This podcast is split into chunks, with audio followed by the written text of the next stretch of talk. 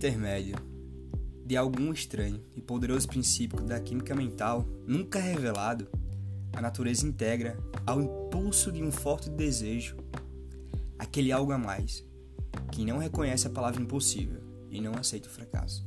Véi, eu começo com essa frase porque nesses, nesses últimos tempos o que tem acontecido com minha vida é algo inexplicável, velho.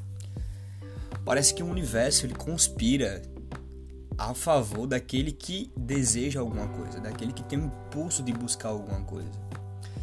E esse desejo é muito forte. É um desejo que você não consegue nem, nem medir. E eu tenho uma história aqui muito interessante que eu, que eu li no livro Quem Pensa Enriquece, do Napoleão Hill, né? O cara foda aí do caralho. Pra quem tá querendo seguir essa parte mais de sucesso na própria vida. Eu digo sucesso na própria vida porque muitos acham que sucesso é você ser rico, é você ter uma mansão, é você ter um carro de luxo, mas não é bem assim. O sucesso é você conquistar algo, entendeu? E nesse livro tem uma história muito foda de, de um garotinho que ele nasce surdo e ao invés de pegar essa deficiência, colocar como uma barreira, ele coloca como desejo de ouvir. E eu achei muito interessante porque o pai é basicamente o cara que vai ser o protagonista da vida do filho. É o herói do filho. Porque ele não aceitou que o filho tinha uma deficiência e aquilo poderia deixar ele como uma espécie de obstáculo, entendeu? Que ele pudesse reclamar da vida, que ele pudesse não conquistar o que ele realmente queria. E ele criou o filho de uma forma como se o filho fosse normal. Ele falou até que não aceitava, então ele criava o filho de forma confiante, de forma abundante e que a vida tinha que ser daquela forma. E com o passar do tempo, né, ele, ele descobriu que o filho ouvia minimamente, minimamente. Ele colocou uma música, né? Eu me esqueci até o nome da música, mas ele fala que o filho, quando ouviu pela primeira vez uma música, o filho ficou encantado. E era uma música, era, acho que era uma uma coisa, uma ópera, se não me engano. Na verdade, aquela coisa que é mais instrumental. E o filho ficou encantado. Ele disse que o filho se, se apossou daquele objeto, de aquele, aquele, aquele toca-fita, não sei exatamente o que era. E isso, a, a, começou a prestar atenção né, que o filho ouvia as coisas minimamente. Então ele começou a forçar.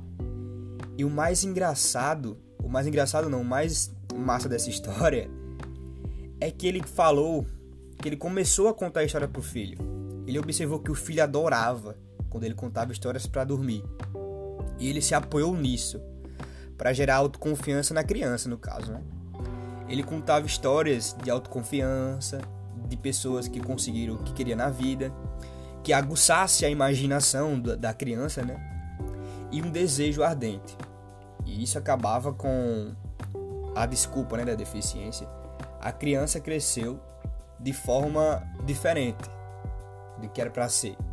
Uma criança deficiente ela não vai crescer de forma normal. Ela vai sempre achar que tem alguma coisa faltando nela.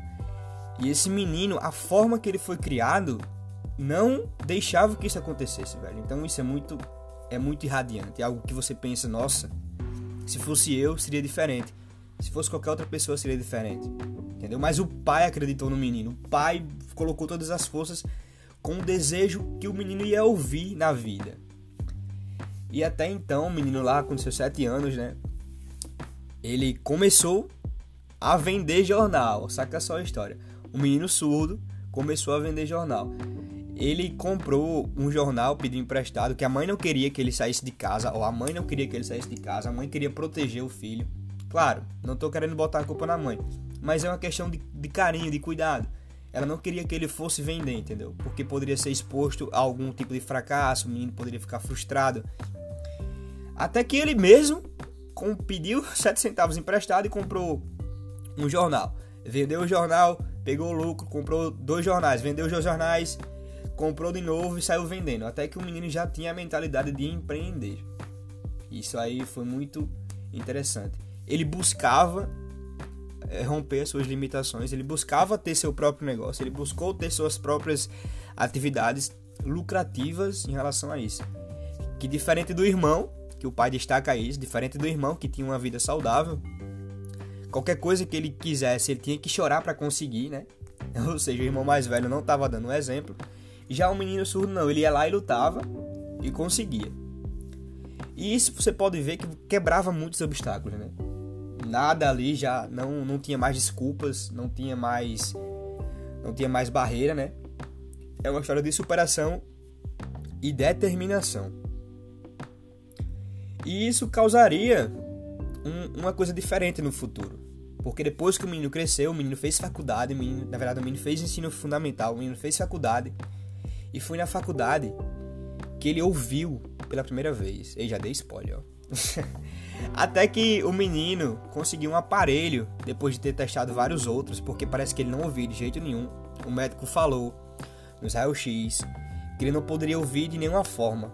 Mas o desejo ardente do, do garoto em ouvir, impulsionado pelo pai, pela família, foi tão grande que teve um dia, no último teste do aparelho, ele colocou os aparelhos e ele viu algo, ele ouviu, né? Ouviu algo totalmente diferente do que já tinha se passado na vida desse garoto. E aquilo deu um choque de realidade tão grande nesse menino, de superação, de, de quebrar barreiras, de determinação, que ele estudou, um, ele fez um projeto.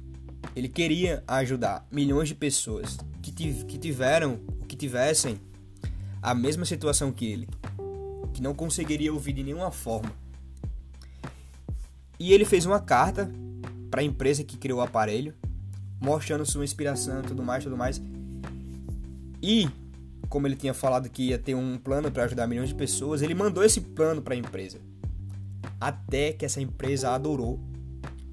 E o menino ganhou um cargo na empresa, pra você ter uma ideia. O menino ganhou um cargo na empresa. O menino viu a oportunidade de ser de se juntar, talvez a ser sócio na empresa, com a sua missão pessoal de ajudar milhões de pessoas que tinham a mesma deficiência, acarretando o quê? que ele jamais ouviria na vida. Só que isso não, não tinha muita coisa a ver naquele momento, entendeu? O menino tinha um gosto pela coisa, o menino queria ouvir. E ele queria ajudar milhões de pessoas. Ou seja, ele pegou o desejo de ouvir, colocou a fé, quebrou o impossível, velho. Agora, se fosse uma pessoa normal, se fosse você, eu gosto muito de dizer assim, se fosse você, você surdo, você ia fazer a mesma coisa? O garoto tinha todas as desculpas do mundo para não fazer nada. Ele tinha todas as desculpas do mundo para pegar uma canequinha e pedir dinheiro na rua. Claro, não tô querendo ser ser narcisista nesse caso. Mas isso é verdade. Todos os dias, todos os dias, a gente tem uma desculpa para não começar a fazer algo. A gente tem uma desculpa para não buscar os nossos sonhos. Isso é fato a gente é preguiçoso, o ser humano em si é preguiçoso. Mas, contraponto, né? O garoto não quis isso. Ele pegou o que no final de tudo? A moral da história. E juntou a fé com o desejo, a fé que ele iria ouvir. Pegou a comunicação do pai. O pai nunca criou ele de forma diferente. Como eu falei, o pai sempre acreditou que o menino iria ouvir, então ele criou de todas as formas possíveis. Isso foi muito lindo, velho. Ele disse que o pai ficou até maluco, brigava com a família, mas o menino ele teria que ouvir. Para você ter uma ideia, ele não quis colocar o garoto em escola especial, ele não queria nem que os professores falassem nisso em relação com o garoto, entendeu? Em relação a isso, a, a deficiência. E o terceiro ponto, ele acreditou que o menino iria ouvir. E o menino também acreditava nisso. E a gente às vezes fica colocando barreiras nas nossas coisas, né, velho? E o que vem acontecendo comigo é basicamente a mesma coisa, velho. É uma transformação sem sem precedentes aí, sem até acreditar. Eu não vou falar um pouco da minha vida pessoal, mas o que vem acontecendo ultimamente é extremamente foda. A gente coloca um desejo, a gente coloca uma intuição ali no, no universo e diz, ó, quero isso aqui, vou fazer. E o universo começa a mandar coisas sobre aquilo. Que como já diz Tiago Negro, né, o que a gente foca expande. O que a gente foca traz pra gente coisas do universo que tudo conspira a favor. Ele dá muito exemplo da mulher grávida, né? A mulher tá grávida e ela começa a pegar gatilhos de, de mulher grávida. Ela começa a ver mulher grávida em todo lugar. Isso a gente tem que trazer pra vida. A gente tem que botar uma intenção, a gente tem que botar uma fé e tem que acreditar. Claro, tem que fazer, velho. Porque não adianta. As pessoas gostam muito de pegar essa parte aí e começar a criticar. Porque, ah, acredito que vai dar certo, mas vai dar certo se você for buscar, velho.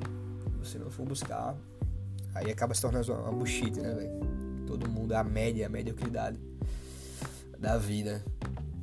E essa história eu vim trazer para vocês, velho, porque acredito que possa ajudar na sua vida, né?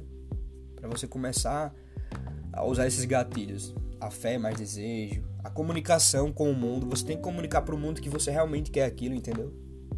E acreditar.